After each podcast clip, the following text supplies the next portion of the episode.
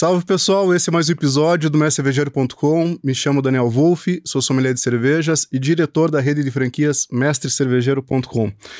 E hoje eu tô aqui com a Fer Lazari, engenheira agrônoma, mestre em biologia, sócia e fundadora da Morada Companhia Etílica. E junto Lenir Gonçalves da, da Silva Filho, cervejeiro caseiro, presidente da Serva desde 2018, a Serva Paraná. Depois fala pra gente o que é a Serva Paraná e presidente da Serva Brasil entre 2021 e 2022.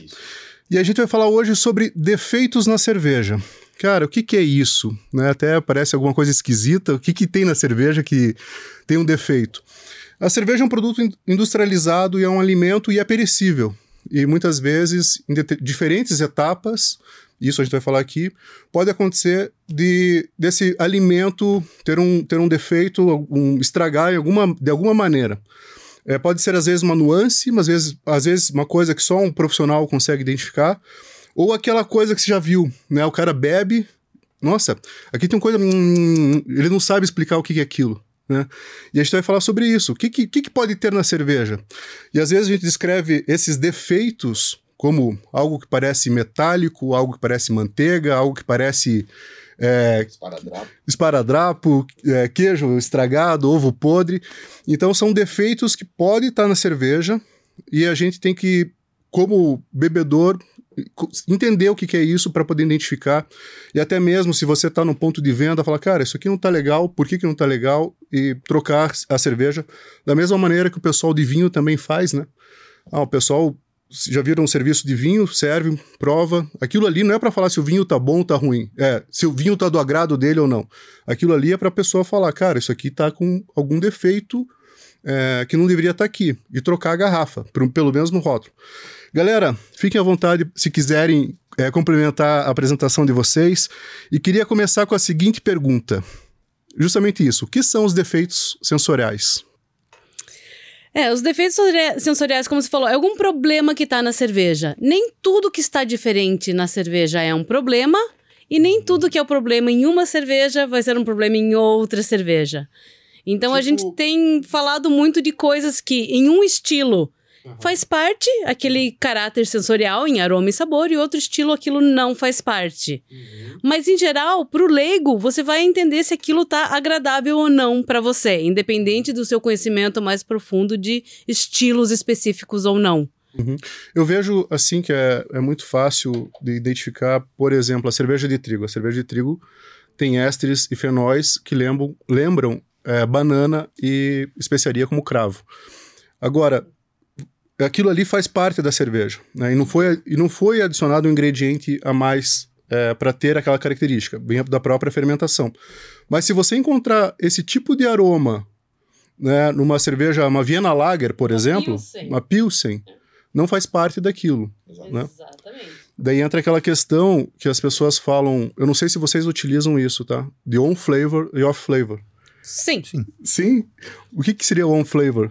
Normalmente o on flavor é um padrão de aroma e sabor, é uma característica que faz sentido naquela cerveja, então ele é positivo. Igual você uhum. falou, na cerveja de trigo você vai ter ésteres que lembram banana e fenóis que lembram cravo, pimenta do reino e outras especiarias. Numa Weiss, isso faz total sentido. Em outra cerveja, de outro estilo, não. Essas características daí seriam off flavors. Off flavors seriam problemas ou defeitos. São, são sabores e aromas que não deveriam estar tá lá. Né? Indesejáveis, Indesejáveis naquele... naquele, naquele estilo. Naquele estilo específico. Ou às vezes pode ter também indesejável de qualquer maneira. Tem coisas que são indesejáveis em qualquer lugar, sem dúvida nenhuma. Tem um muito comum em IPAs, eu vejo o pessoal curtindo muitas IPAs ultimamente, né? O amargor, a lupulagem, que é justamente o chulé, que é o queijo velho. E muitas cervejas é, trazem esse composto que tem cheiro de chulé, de cheetos bola mesmo, assim. Justamente do problema com lúpulo, lúpulo degradado, problema com lupulagem. Então você abre, você abre cerveja, você sente cheiro de cheetos bola. Sim. Isso é, é um defeito. Uma que você não pega tanto em cerveja comercial é clorofenol, que é aquele gosto de, de, de água de mangueira quente. Band-aid, né? É, plástico. Uhum. Você pega já pegou bastante em concurso em cerveja caseira. E basicamente é tratar a água. Tratamento da água. É. E esses defeitos, né, Leni, você é especialista nisso, em, em cerveja de panela. É, e, e a gente. Isso é- foi um hobby, é, eu vejo assim, né? Que teve uma alta, muita gente fazendo cerveja de panela tal. E via que tinha defeitos que eram recorrentes, assim. Se provava e falava, cara, mas isso.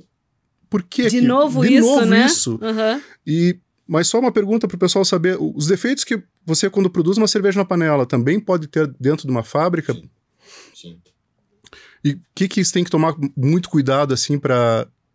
Sanitização, principalmente. né, Você tem que tomar cuidado com tudo, né? Desde, desde o tratamento da água. né? Você não precisa fazer um tratamento com sais. é, isso, é um- isso é um ajuste fino.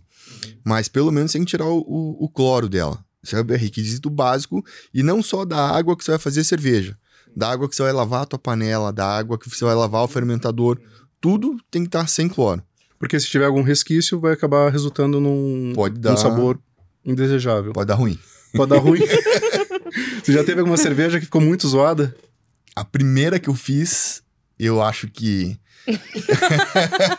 a receita não era o que eu tinha feito, mas eu não entendia nada. Né? Chega lá, entreguei a receita, peguei tudo já moído, coloquei dentro da panela e foi. Torceu pra dar Eu certo. queria fazer uma IPA de alguma coisa tipo uma Red Ale, alguma coisa assim.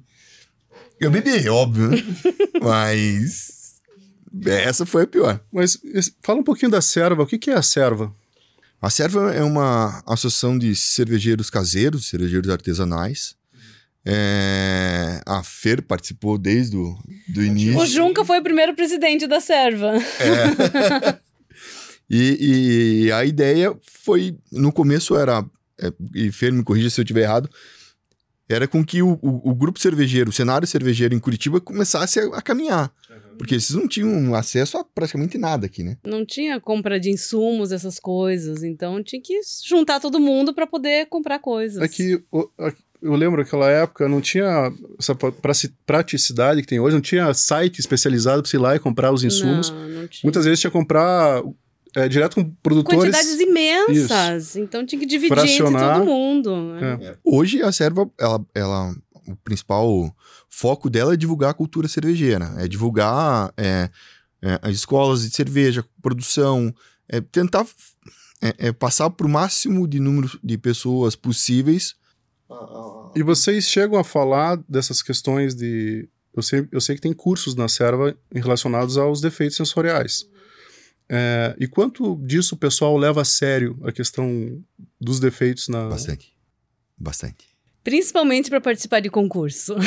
o pessoal leva bem a sério. Bastante, até porque depois tem aquele orgulho do, do, do- do cervejeiro quando ele pega a cerveja dele e faz, pô, essa aqui eu acertei. Mas isso daí entra numa outra questão que eu queria levantar com vocês, né? É, aquela, aquela história da pessoa pegar a cerveja e falar, hum, hum, hum, tem alguma coisa estranha ou não sabe o que, que é. É, E às vezes a pessoa já tem o conhecimento para fazer a cerveja de- dela em casa, mas muitas vezes não tem o conhecimento para identificar o flavor.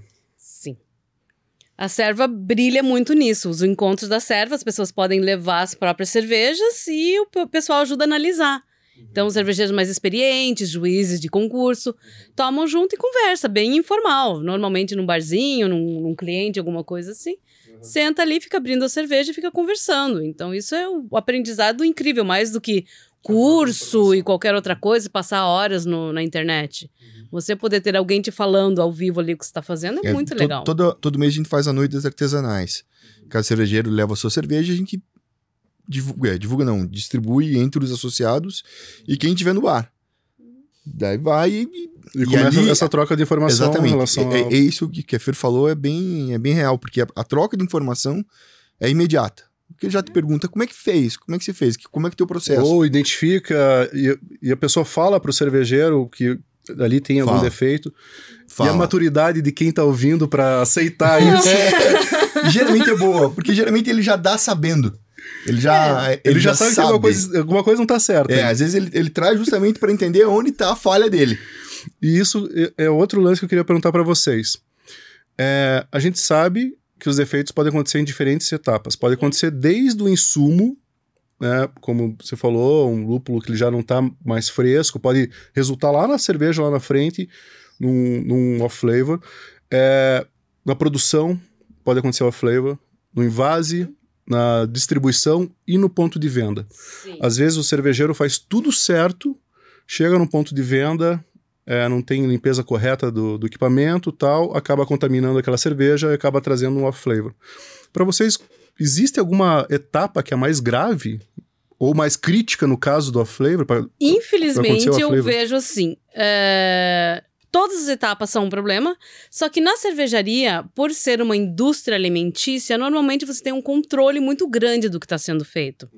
Então, tem teste de água, tem teste do malte, tem laudo de malte, laudo do lúpulo. Então, existe um controle bem grande no que está acontecendo na cervejaria. Eu vejo que normalmente o problema vem depois que sai pela porta da cervejaria. Então, transporte no sol, calor, caminhão aberto, estradas maravilhosas, incríveis, né, cheio de buraco, a cerveja vai chacoalhando no calor e tal. E eu vejo que muitos bares não têm o capricho da limpeza das linhas. Limpeza de torneira, desmontar a torneira, limpá-la por dentro, aquela limpeza é, que tem que fazer nas linhas com sanitizante, ácido sanitizante básico.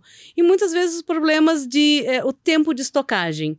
Né? O chopp é uma- um alimento vivo e ele tem alguns dias em que ele tem a sua, sua melhor performance ali, que ele tá uma delícia. Dali para baixo, vai passando os dias, ele vai ficando com alguns problemas, independente dele estar perfeito ou não. Ele é não pasteurizado, é uma coisa viva, então ele estraga rápido. É, normalmente ali uma semana aberta é o máximo que o chopp vai aguentar. E vale lembrar que não é só para chopp, né? Pode acontecer numa garrafa, por exemplo, Garrafas também. também. É. A garrafa normalmente são pasteurizadas, então elas têm uma vida, uma sobrevida maior do que o chopp, claro, mas elas podem ter problemas também. É, um dos problemas bem comuns em garrafa é o acetaldeído. O acetaldeído lembra maçã verde ou uva verde, quando ela não tá madura, até um caqui verde, alguma coisa assim. E essa cerveja pode sair perfeita da fábrica, mas com exposição de calor e luz, aparece essa característica de, de fruta verde, meio amarrenta no nariz, assim, uma coisa esquisita. Não estraga a cerveja, não fica intomável, mas é uma característica que dá aquela, ah, tomei um pouquinho, meio que cansei da cerveja. E olha só que interessante a gente passar um- uma dica de como a pessoa estocar a cerveja em casa para né, é, reduzir assim qualquer problema. O que, que você fala? Eu, como produtora de cerveja, eu faço cerveja para pessoa tomar. A cerveja foi feita para você gelar, abrir, tomar e ser feliz. Não é para colocar na prateleira e deixar fazendo aniversário e cantar parabéns para cerveja. Ah, É para tomar. Você quer deixar no armário a cerveja? Bota a garrafa vazia. É isso que eu acho. A grande maioria das cervejas são cervejas leves, delicadas, que são feitas para serem tomadas o quanto antes. Chega em casa, não sabe quanto tempo que vai tomar, cabe na geladeira? Põe na geladeira. Ela dura muito mais em lugar escuro e gelado. Então, geladeira normalmente é o melhor lugar. Ai, não cabe na minha geladeira. Na minha geladeira tem cebola e um monte de coisa fedida e tal. Deixa na caixa, num lugar fresco e escuro, então, pelo menos. Nunca exposto ao sol. E, sim, toma. Compra cerveja, gela e toma. Vai ser nem feliz. exposto ao sol, nem exposto ao calor. Nem- é. Eu tenho uma geladeira dessas de, de pó de vidro, um kegerator, duas geladeiras de fermentação e ainda tenho caixa. É, eu tenho uma adeguinha, eu confesso que tenho uma adeguinha, mas são cervejas que eu deixo lá, cervejas mais alcoólicas, é, que eu sei que elas vão evoluir, mas eu procuro ali, no, é um, um armário que não tá pegando luz solar, eu sei que não, não esquenta muito também, e claro, eu compro muita cerveja, né, volta e meia também recebo alguma coisa para provar e vou colocando na geladeira, vou colocando na geladeira. Eu sempre que possível também. As cervejas que eu tenho ou que eu, eu ganho pra provar esse tipo de coisa, essas vão direto pra geladeira. Eu tenho algumas também em estoque em caixa também, escondida. Acontece, a gente tem muita cerveja, a gente faz cerveja, acon- acontece. Mas assim, quanto antes você conseguir abrir e tomar, melhor. A maioria das cervejas não foi feitas pra ficar fazendo aniversário por mais de três meses. A validade é um ano, dois anos, mas quanto antes, mais você vai aproveitar o frescor da cerveja. Principalmente características delicadas como o lúpulo, que tem floral, que tem um herbal. Isso é mais gostoso, mais novo, sempre. Sim. É porque é engraçado, tem gente que às vezes ganha uma cerveja, né? Ganha lá uma cerveja com rótulo bonito e tal, e faz justamente isso, né? Deixa na prateleira de casa. Ai, meu vô, eu dei cerveja pra ele cinco anos atrás. A cerveja tá lá na prateleira. Tira o pó toda semana e põe de volta. Eu devia ter dado uma garrafa de água. Ó, é, cerveja lupulada eu tento tomar o mais rápido possível também. As lupuladas, o quanto antes, melhor. Isso é, isso é interessante, porque as pessoas se enganam, né? acho que é lupulada, acho que é, um, é alcoólica, pega uma double IPA, por exemplo, e acho que pode deixar lá é, é, envelhecendo ali na, dentro de casa. Tem isso, quanto nesses casos, assim, quanto mais fresca, o mundo ideal, né? Quanto mais fresca você provar, mais próximo da data de fabricação e, e, e que foi feita uma distribuição adequada também, chegou no ponto de venda de forma adequada, no ponto de venda foi tratado de maneira adequada, levou para casa, consome. É... Pelo menos guarda na geladeira. Pelo menos guarda Mas na geladeira. as lupuladas, quanto antes melhor. Assim. Passou de um mês, o lúpulo decai muito de qualidade. Independente de todos os cuidados que tenham sido tomados. É só uma característica da, da cerveja lupulada. Então, Tá. quanto antes melhor.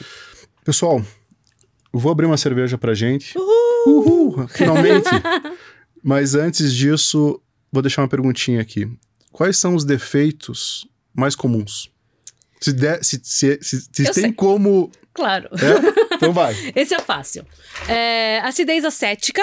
Então, quando, principalmente em chopp, a cerveja está começando a estragar, passou muito tempo no barril, não tem válvula de não retorno, o choppzinho que ficou na mangueira volta. Então, acidez acética. Toda cerveja tem um pouco de acidez acética. A cerveja é uma bebida ácida. Mas a partir do momento que você abre uma cerveja e ela tem característica de vinagre, ela está contaminada e ela está com problema. Outro super comum, DMS, que é um cheiro de milho em lata. Quando você está abrindo a latinha de milho, é exatamente aquele aroma. Não é uma coisa que te faz mal. Você não vai passar mal se tomar o DMS. Não é uma coisa horrível, né? Uma cervejinha feita de malte com um cheirinho de milho não é o fim do mundo. Mas o DMS, ele traz uma característica de hum, mais peso para a cerveja e fica o tal do empapuça. Você toma um pouco daquela cerveja, você cansa dela mais rápido. A cerveja não está mais fresca, tão delicada. O DMS pode acontecer tanto em garrafas quanto em latas. Mas principalmente, de novo, em chopp. Chopp é bem delicado e pode acontecer dentro do barril, pode acontecer por causa de linhas das cervejarias também. E o terceiro, de acetil. De acetil tem, lembra manteiga de pipoca de cinema. É, para quem conhece butterscotch, então tem essa pegada de adocicado. Em alguns estilos de cerveja, ele é bacana em pequenas quantidades. Então, cervejas inglesas, mais maltadas, um pouquinho de diacetil faz sentido nesse tipo de cerveja e é permitido. Então, é aí que a gente fala que ele é um on flavor. Uhum. Né? Ele Nesse é, caso é, é, nesse é caso, aceitável. Uhum. é, ele faz parte daquele estilo Uhum. e faz parte da característica sensorial. Então, ele é um, o diacetil é um padrão de aroma e sabor aceitável nessas cervejas. Em outras cervejas, como uma Pilsen, qualquer outra lager, o diacetil não é permitido porque ele é um defeito nessas cervejas. E ele também pode acontecer na cervejaria e também no serviço em bares. Então, são é, esses três defeitos que eu falei, como eles podem acontecer em vários pontos, eles acabam sendo os mais recorrentes. Porque pode estar. Pode ser um problema de produção na cervejaria, pode ser um problema em barril, pode ser um problema no serviço depois. Pra você, quais são os. Não pode copiar.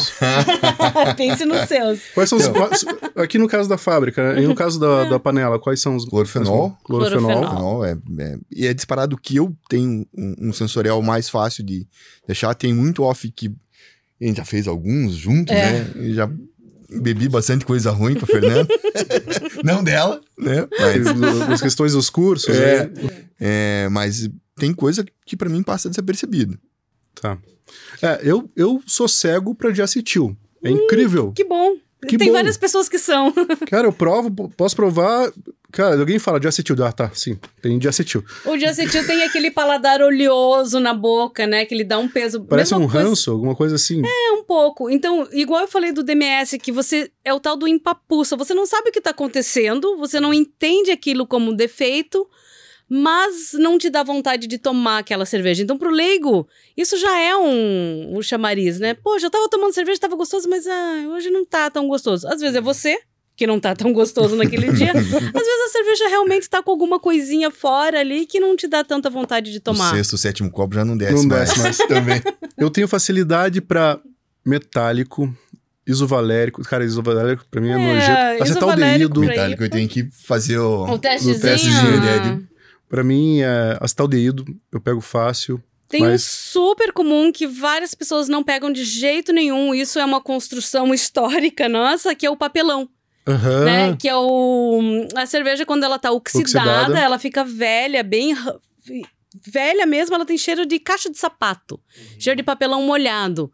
Mas como os antioxidantes que a indústria cervejeira usa para contornar a oxidação já tem esse aroma embutido, a gente se acostumou com esse aroma na cerveja. Não estranho. Então a gente acha normal que a cerveja tenha cheiro de papelão e a gente acaba não registrando isso a hora que tá tomando.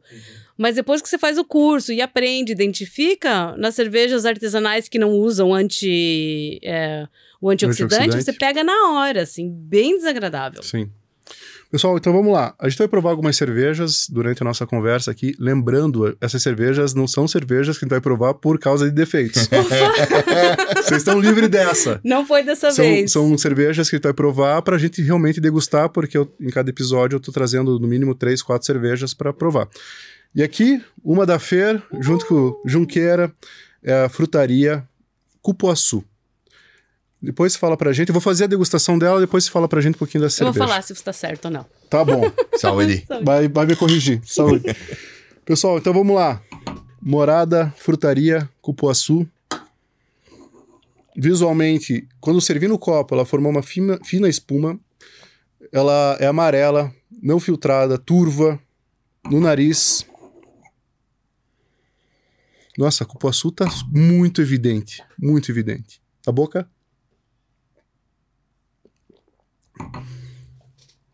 Ela tem um dulçor presente, um sutil amargor e uma leve acidez. No final dela, sobra esses gostinhos de, de cupuaçu. Fer, conta pra gente aí.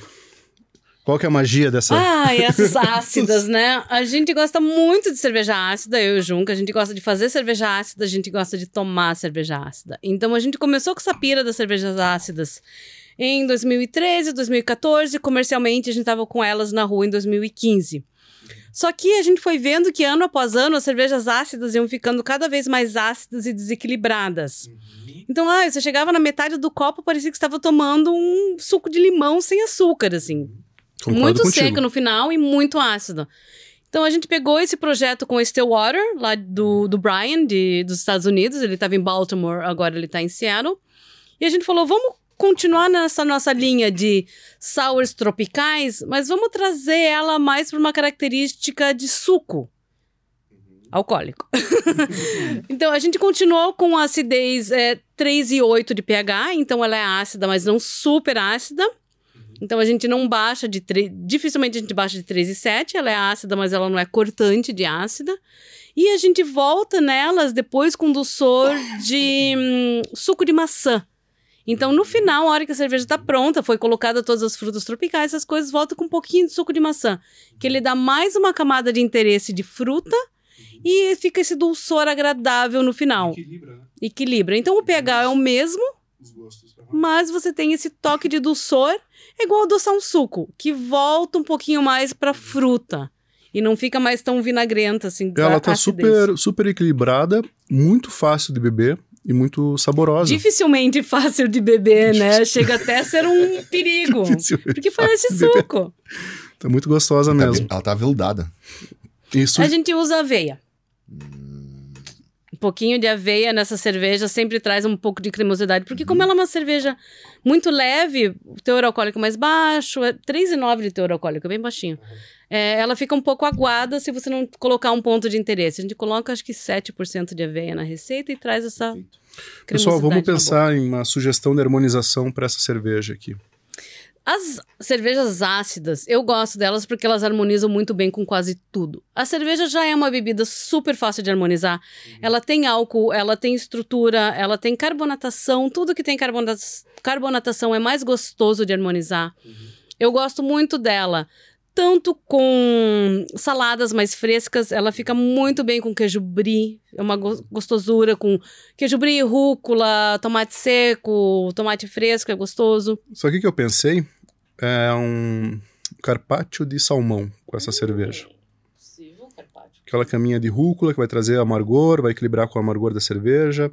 Daí junto, né, é, o carpaccio de salmão. Então a gente vai colocar o dulçor que ela tem junto com o prato, vai combinar, E- complementar. Eu tava aqui pensando em fruto do mar, pensando em camarão, tipo camarão básico com limão.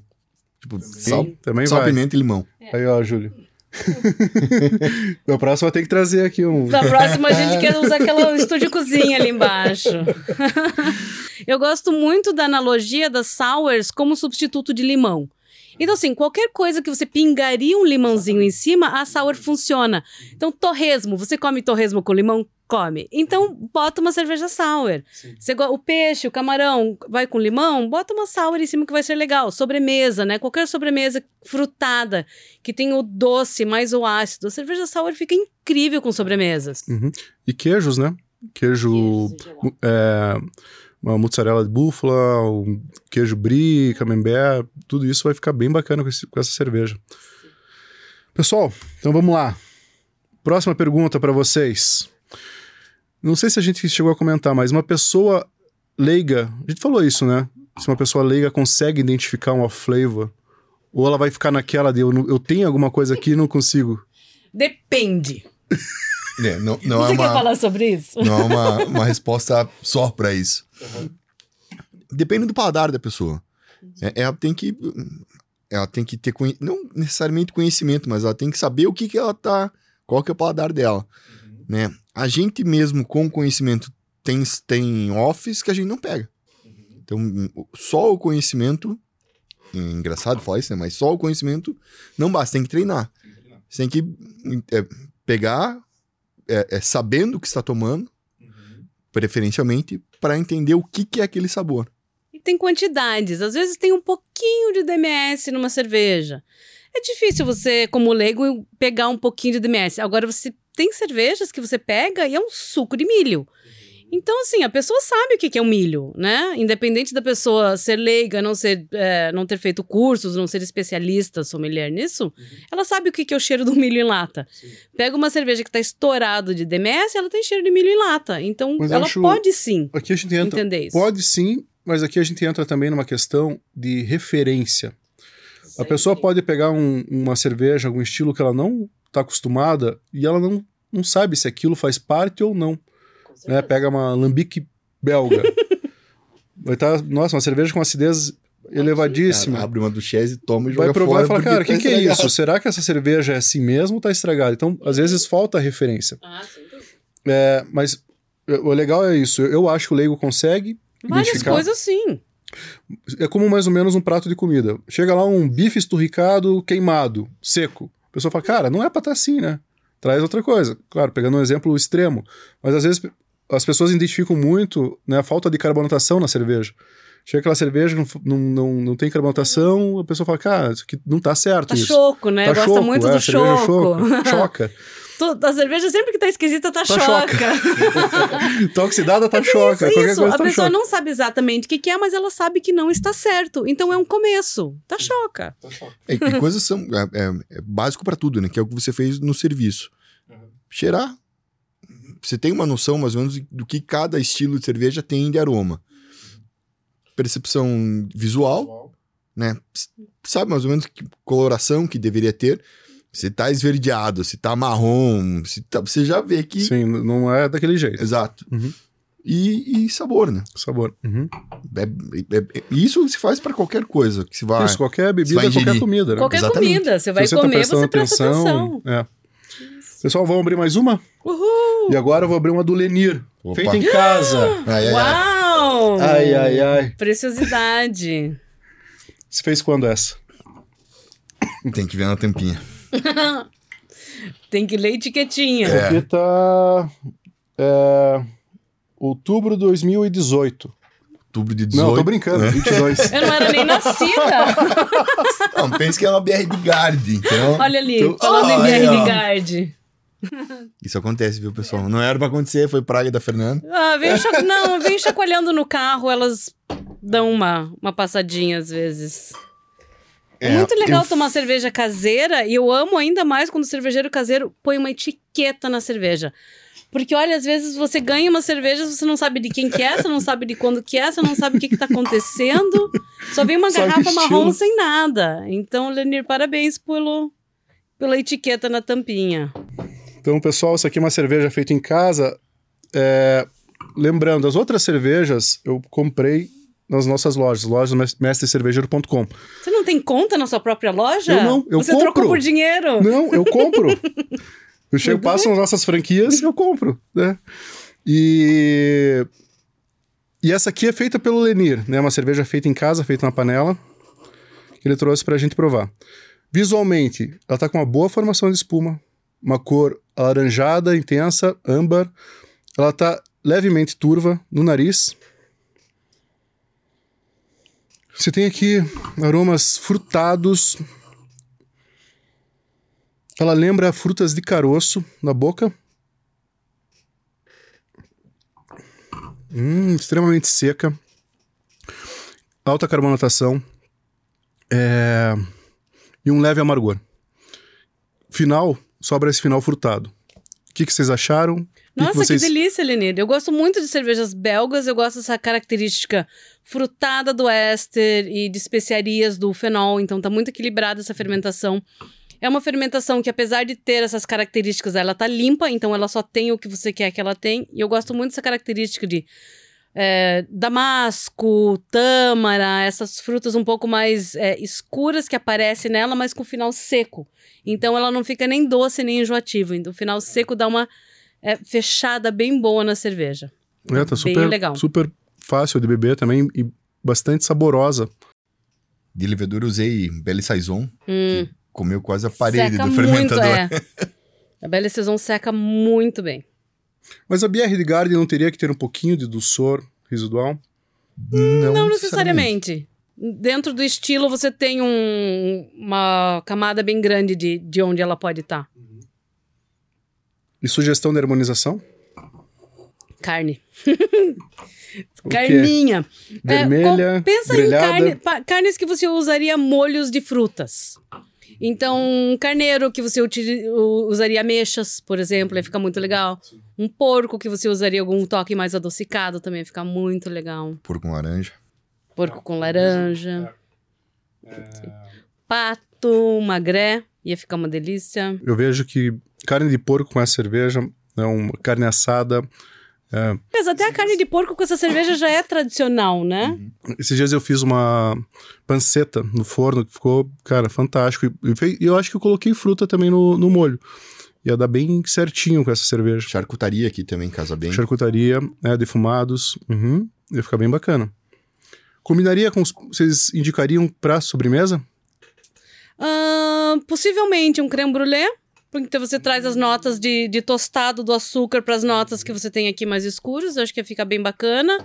Possivelmente uma torta de chocolate com uma camada de bolacha que traz aquela característica do malte biscuit. Então eu acho que isso ia ficar bem legal também. Com certeza um queijo mais gorduroso, um Gouda defumado, um Gouda gorduroso ia ficar muito legal. Cadê a comida desse programa? Ou até mesmo, ou até mesmo um, um cheddar, aquele cheddar verdadeiro. Um né? cheddar verdadeiro, bem Uhum. seco, bem gorduroso, mais picante, com certeza. Uhum. Galera, vamos lá. Próxima perguntinha aí pra vocês. Então a gente falou da origem. Da origem. A gente chegou a falar da origem dos off-flavors? Não, a gente só falou que pode vir de qualquer, Qualquer lugar. canto. Então vamos falar um pouquinho da origem dos off-flavors. Muitos deles podem vir de ingredientes, então você tá, igual a gente falou do lúpulo, você tá com lúpulo que tá cansado, tá com problema, tá velho, foi mal condicionado, lúpulo... Fungo no malte. É, o malte quando fica úmido, quando ele é mal condicionado, ele fica no calor.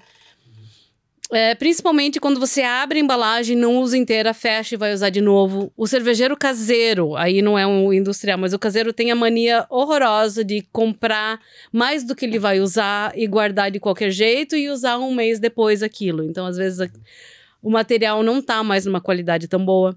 Pode ser no próprio processo de mosturação, não acompanhar direito a receita, não cuidar com a temperatura de água. Muito se fala em é, contaminação. Contaminação acontece muito na parte fria, na hora de fazer a fermentação. Então, você esfria o mosto para poder colocar levedura. E nessa, nessa hora que o mosto tá frio é onde ele tá mais suscetível.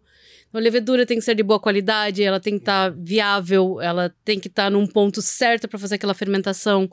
O fermentador tem que estar limpíssimo, tem que estar limpo e sanitizado. Acho que isso é um ponto bem importante, né? É, a maioria do- dos defeitos a gente vê, vê que surge por causa de. Falta de capricho Falta de mais do que qualquer do outra coisa. Falha no processo. Mais do que qualquer outra coisa, não só do cervejeiro, mas também nos lugares de, De de, ponto de serviço, venda. ponto de Isso, venda aham. de serviço. Para o consumidor, é, mais- é melhor ele identificar o, o, o flavor mesmo, né? O off ou o on. Para o cervejeiro caseiro, é bom ele identificar a origem. Para que ele não repita isso na. na... No, no processo dele ali. né? Exatamente. Uhum.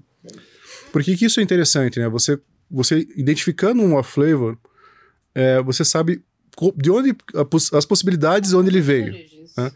E daí, no- numa próxima produção, seja em casa ou seja na fábrica, a pessoa fala, já tem mais cuidado naquela etapa. Ah, é que não fermentou direito, eu vi que né, a fermentação estava meio lenta, e daí no final apareceu um monte de é, gosto de pimenta. Pode ser um problema de estresse de levedura. A levedura ficou estressada, né? Não conseguiu fermentar direito e dá esse cheiro que não é agradável. É um problema? Não é um problema. Você pode tomar cerveja? Pode. Teu cunhado pode tomar cerveja? Pode. cunhado toma qualquer coisa, gente. Não se preocupem.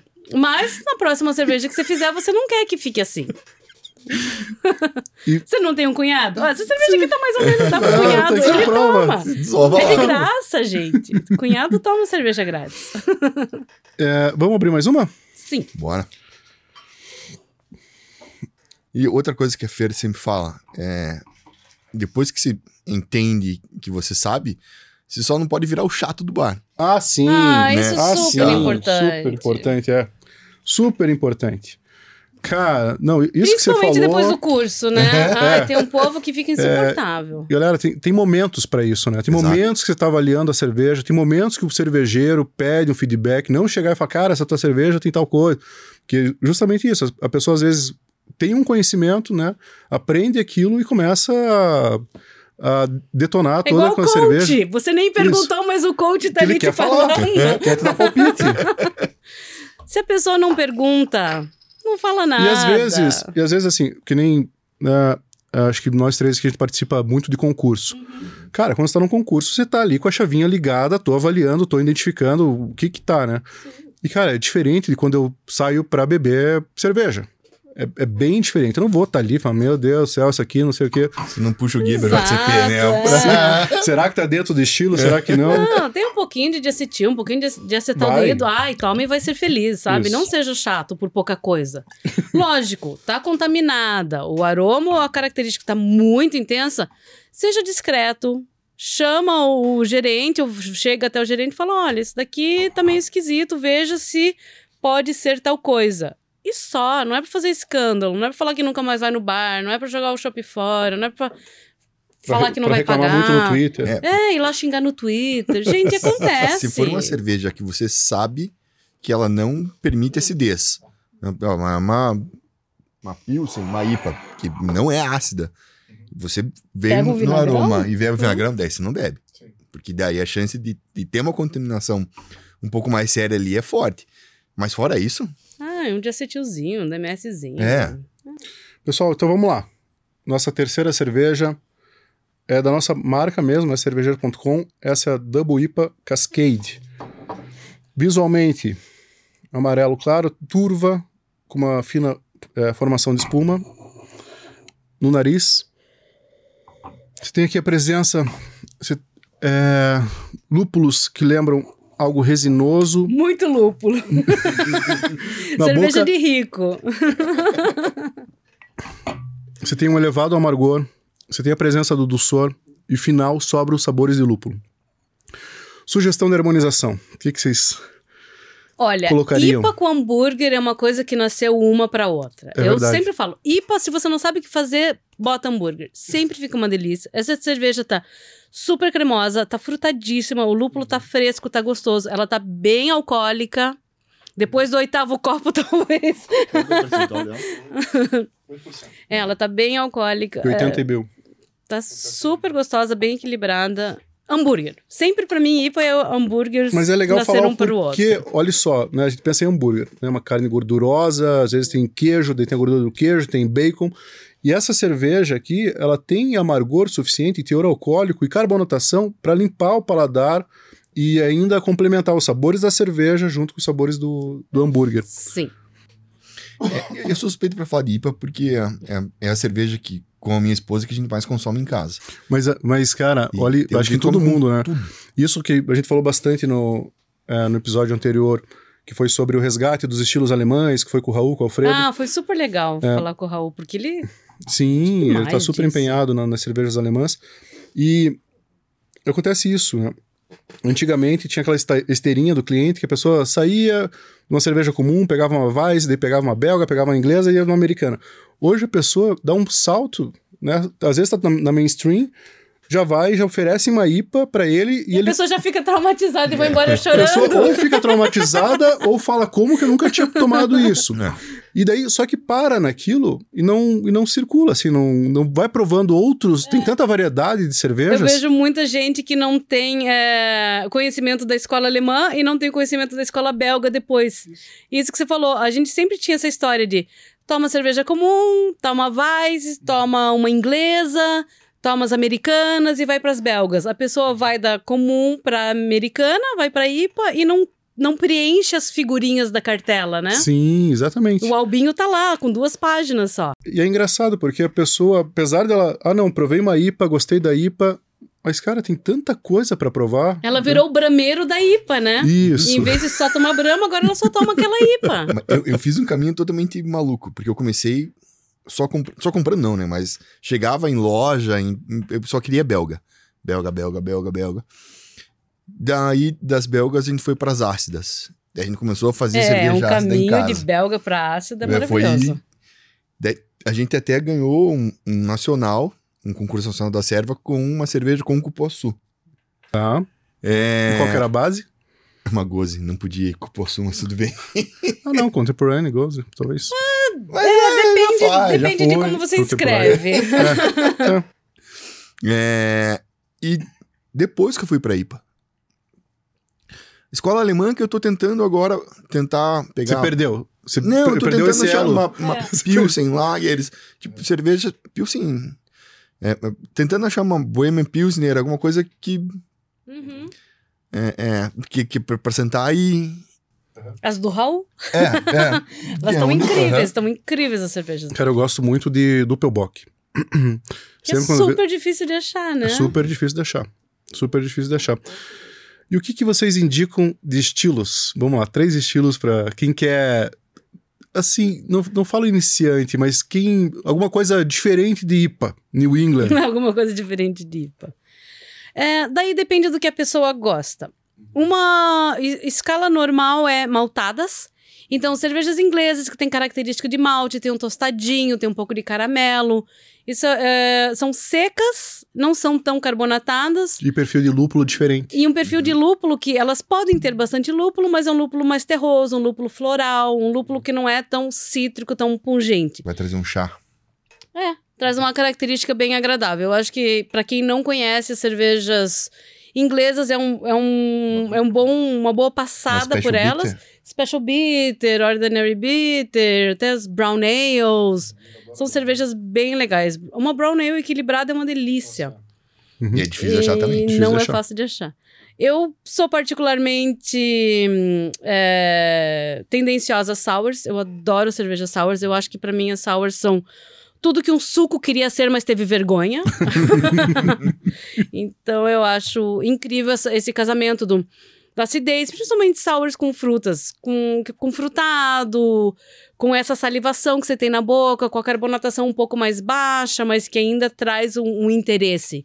E as sours harmonizam muito bem com muitas coisas. Então elas são muito fáceis de, de tomar e, e de harmonizar. Então tem cervejas que você.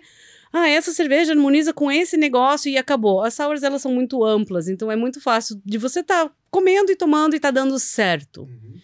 E outra coisa que eu gosto, que é mais difícil de achar e mais caro, são os champenoise. Eu acho que o povo fica pagando muito pau para vinho à toa.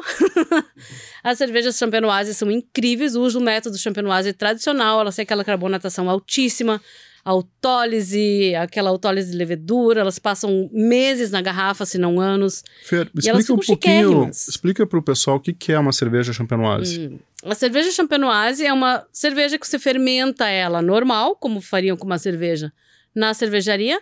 Depois ela vai para uma vinícola. Nessa vinícola, ela leva um pouco mais de levedura, normalmente uns saccharomyces baianos, uma levedura especial de champanhe. E essa levedura, ela vai comer muito mais açúcares do que a levedura da cerveja. Então essa garrafa fica tampada e deitada dentro da dentro da cave por três meses, seis meses, cinco anos. E isso fica é, autorizando e fica fazendo esse processo tradicional de, de champenoise. Daí você faz o resto do processo, que é pôr ela de ponta cabeça nos pupitres, né? É, primeiro nos pupitres, vai girando e vai descendo, é um método de clarificação e vai tirando toda a levedura dela para a tampa da garrafa, para a boca. Daí você congela esse bico, abre ele e tampa daí com a rolha e com a gaiola. Com a gabieta, a gaiolinha. Então ela fica um híbrido entre cerveja e vinho interessantíssimo, principalmente com base sour, que você tem um- uma característica mais de acidez e você tem uma característica muito legal vinífera, de uma carbonatação altíssima. Eu acho um estilo incrível. A gente tem eh, no Brasil poucas, eh, poucos exemplares. Eh, tem a Deus belga, super famosa. Está uma pequena fortuna, tudo importado, infelizmente, está uma pequena fortuna, exceto pela Shine. Vocês têm uma, né? Nós temos três, só uma está no mercado agora, que é a Double Vienna Brut 5 anos. Ela passa 60 meses fazendo esse processo de, eh, de autólise na cave. Tá. Você falou dos três estilos? Sim, Quais foram mesmo? Inglês, cervejas inglesas, então bitter, extra special bitter, brown ale, sours. Dentro da sours tem vários estilos. É, eu gosto muito da Gose, gosto também da Berliner Weiss. São estilos de sour é, alemães. Então a escola alemã tem interesse sim, ela tem sours sim, não são só os belgas que têm sours, os belgas que me desculpem, mas os alemães fazem sour muito bem. E esses estilos sour são incríveis. E daí a BR Brut, que é um xodó, gosto, gosto demais. Eu acho muito chique, eu gosto de apresentar pra gente que gosta de vinho. Entendi. Mostrar que também o, a Olha cerveja aqui, pode... cerveja também Ah. pode fazer isso. E, E aí? Aí depende. Depende do convidado. Aí depende. Leni, e você? O que, que se indica Vamos para lá. o pessoal conhecer estilos diferentes? É, ah, para quem não, não, não tá ambientado com esse vasto mundo de cerveja artesanal, recomendaria alguma coisa de escola alemã. Então o cara tá acostumado a tomar uma cerveja dele de dia a dia, uma cerveja comercial.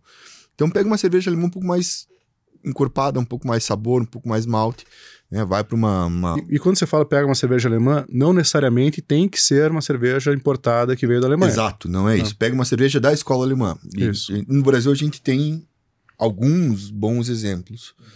É, Tenta. O primeiro passo se- vai mais próximo da tua zona de conforto. Né? Você acha que a cerveja de trigo é uma boa? Que a cerveja de trigo, há muito tempo, foi uma porta de entrada para muita Sim, gente. né? Que continua sendo. Uhum. Quer ir um pouquinho além, vai numa Vitibia. Tá. Ah, Vit é legal, realmente. Vit é legal. É. Vídeo é legal. O povo, o povo gosta, vai fácil, assim. É. Uhum. É, e daí uma cerveja escura. Não é muito a minha praia, mas para você entender melhor o- a complexidade, Uhum. né, pega uma porter, uma, uma dry stout, uma coisa que não seja tão agressiva. né, não vai pegar uma Riz de cara, que, uma Russian Imperial Stout, que É uma cerveja ou você se apaixona alcoólica. e você não consegue beber mais nada Ou da você vai vida. pra casa chorando. É, exatamente. Eu sou, eu curto bastante cerveja escura. Nossa, porter, stout. Nossa, adoro. Infelizmente, as pessoas têm preconceito, né? Porque as cervejas escuras são uma delícia. É, muita gente acha que uma cerveja escura vai ser adocicada. Ou muito amarga, ou muito doce, É, ou muito Ou alcoólica. muito alco- é, E não forte. Essa é cerveja forte. E E, não às vezes o teor ser. alcoólico é mais baixo do que uma cerveja de coloração clara. Claro. Faltou um estilo. Alemão, Vite. Ah, Vite, você falou Vite. É. É. que e as escuras, uma Uma, porter. uma cerveja da escola alemã, uma Witbier, uma Porter. Legal. Cara, eu iria. Eu acho a vítima boa, né? Mas como você já falou, então eu colocaria uma Saison. É Uma Saison acho que é uma cerveja que a pessoa prova, é, tem frutado, tem a carbon- carbonatação elevada, o amargor é baixo médio, é tranquilo. Colocaria também. Acho que iria uma cerveja inglesa, Fer. Iria contigo. Iria numa uma English IPA é, ou uma ESB, né? Uma cerveja que tem uma é presença de lúpulo, né? Esse lúpulo que vai de perfil é, é, inglês, que é floral, terroso. E depois eu colocaria algo mais potente, cara. Eu indicaria uma barley wine, por exemplo. Soca álcool! É, uma cerveja ex- extremamente Ah. alcoólica, é, mas traz uma experiência gastronômica distinta, Sim. né? A pessoa fala, nossa, cara, o que, que é isso, né? E traz aquele amendoado, traz o... É, pra quem gosta de charuto, barley wine e charuto é muito legal. Ou Legal. pegando né, a pessoa do vinho, a pessoa gosta de um vinho extremamente alcoólico, encorpado, complexo. Cara, a gente tem na cerveja, pega uma barley wine, por exemplo, né? Pode ser tanto English barley wine, né, da escola inglesa, ou uma American barley Essa wine. mesma pegada é a Zud. Qualquer madeira, qualquer cerveja que passe por madeira. Vai trazer Mas a tem que ter um cuidado, porque o que, o que aparece de. É, pode ser, é, tem que ter é que é? cuidado. Suco de- Suco de pau, né? A Suco de gente pau. fala. Não parece cerveja, parece um chá de madeira. Então, é legal até um certo ponto. Mas nessa pegada, porque geralmente a- a- as madeiradas elas vêm numa pancada. Sim, elas trazem um- uma complexidade e traz algo diferente que uma cerveja Uma Você não barley tá wine acostumado na a madeira. barley ah, é wine muito legal. que passou por madeira vai, vai trazer uma experiência bem distinta. Mas eu gosto, eu te falo que eu gosto da barley wine do jeitão que ela, que ela é, assim. E daí entra a questão da harmonização, né? Uma barley wine é uma cerveja extremamente potente, alcoólica, é, com um doçor residual alto, então você consegue trabalhar legal, pode ser com é, queijos, queijos potentes, né? É, barley wine com gorgonzola, gorgonzola, Stilton, é maravilhoso. Uma vez eu fiz com gorgonzola doce e pera, cara. Ficou, eu- mas não foi barley wine, eu tinha colocado uma double IPA. E ficou bem, bem bacana esse- essa combinação. E como você falou, né, Fer? Pra quem curte charuto, vai bem, porque é é como se fosse estar substituindo aquele conhaque, que é uma bebida extremamente alcoólica ali. E tem o doçor e tem esses, esse sabor complexo dela. É, E pra gente. Deixa eu perguntar pro Júlio aí. Júlio, como é que tá o tempo aí? 54. Meu Deus, como esse povo fala! Bebe e fala! E pra gente fechar aqui, é, o que, que vocês indicam pra pessoa que quer se aprofundar, conhecer mais sobre, sobre o. Tanto, eu não vou falar de estilos tal, mas off flavors mesmo. A pessoa quer falar, cara, eu quero saber mais sobre isso, é, e se existe mercado para isso, para um profissional, cara, vou me especializar e quero trabalhar com isso, ou não, quero conhecer para beber as minhas cervejas melhor, ou ainda conhecer para fazer minhas cervejas melhores. Eu indico as acervas. Qualquer uma delas, independente do estado que você tiver no Brasil, tem a serva no Brasil inteiro. A grande maioria delas promove cursos de off flavors. É, para cervejeiro caseiro mesmo. Tem um cursinho simples, dois dias, 25 off flavors, é horrível. É, é um monte de cerveja estragada. A gente pega uma cerveja normal e coloca defeito em todas elas, mas assim, você aprende e nunca mais esquece. Lógico, você tem que fazer a reciclagem de tempos em tempos, mas é muito legal. Igual a gente tava falando no começo das reuniões da serva, que você vai no bar, leva a tua cerveja, um amiguinho leva a cerveja, vocês provam. Você aprende com o erro dos outros e com o acerto dos outros. Então, esse networking que a gente faz no bar, cada um provando as outras cervejas, é incrível. E também tem os cursos das escolas. Dentro dos cursos de sommelier, tem mais especificamente também o mestre em estilos. Aí depende de quanto que a pessoa quer se incomodar e quer aprender para fazer isso. No, dentro dos cursos sommeliers tem o, esses E tem, e tem mercado para um profissional desse? Ah, Alguém que quer se especializar e virar uma profissão? tem, como tem sommelier de vinhos que trabalham com isso, também tem sommelier de cerveja que também trabalham com isso. Mas, é, lembrando que a pessoa não vive de glamour. Sim. tá? Sommelier vive de polir copo, gente. Sim. Tá? Vive de carregar acho- caixa pesada de cerveja, vive de estocar bar, vive de fazer serviço. Não é assim, ai, cheirei um copo, eu sou sommelier. Assim como sommelier de vinho. A hora que você vê a pessoinha de terno ali bonitinha, você não viu o corre para chegar até ali. Eu acho interessante falar que a indústria, né, a grande indústria cervejeira, tem profissionais de análise sensorial, né? E fazem painéis frequentes para treinamento e para análise dos próprios produtos. Eles analisam todos, eles têm painéis que analisam todos os produtos, não sai nada da fábrica sem análise. Cerveja é comida, gente. Como tem comida, qualquer lote de comida que sai passa por painel de análise sensorial, cerveja também passa todos os lotes por análise sensorial. E semanalmente eles fazem é, tanto o curso com os, os padrões de aroma e sabor, quanto com os próprios produtos, semanalmente. Então, Existem pessoas treinadas para isso dentro das cervejarias e elas trabalham com isso. E elas bebem às oito e meia da manhã. Profissionalmente, Não tem Profissionalmente. ninguém se divertindo. É, a parte de serviço também seria importante ter essa, essa, Sim, sem dúvida. Esse Uma pessoa conhecimento. do, de ponto de venda tem que ter esse de ponto de conhecimento. venda, de bar, de... É, Até mesmo para um cliente falar, cara, isso aqui não tá certo, o que, que tem aqui? E ele Né? saber que E ele tá saber certo se ou tá não. certo ou não. Exatamente. Ah, exatamente. A própria pessoa que compra bebidas. Como é que você vai comprar um chopp que você não sabe se tá bom ou ruim? Chega o chopp, você plugou, tá estourado de DMS. Se você que comprou aquele chopp e tá servindo não sabe que aquilo tá com problema, o teu cliente sabe mais do que você sobre o que você tá servindo. Não é legal. não é legal. Galera, foi um prazer é, trocar esse conhecimento, essa- essas ideias com vocês. Sabe que eu tenho uma grande admiração pelos dois e a gente tá nessa aí há alguns anos, né, Fê? lembra das fotos que eu desenterrei mês passado, do nós, do Foi muito legal. Cara, muito legal. Concurso 2010. 2012. Sei lá, 2012. 2012. Eu nem fazia cerveja ainda. Como diz o, é, como diz você mesmo, a 30 quilos. em 2012, estávamos lá fazendo concurso de cerveja. Então, Cara, e eu lembro que passou na minha mesa, naquele concurso, a Mutum Cavalo. Que foi a ganhadora do concurso. Cara, e acho que foi nota máxima. Foi. Todo mundo falou, Foi meu, que loucura." cerveja que é essa, cara? Até hoje, olha que cerveja, gente, de 2012. Nós estamos em 2023, maravilhosa, continua incrível. A primeira cerveja que eu fiz foi com sal.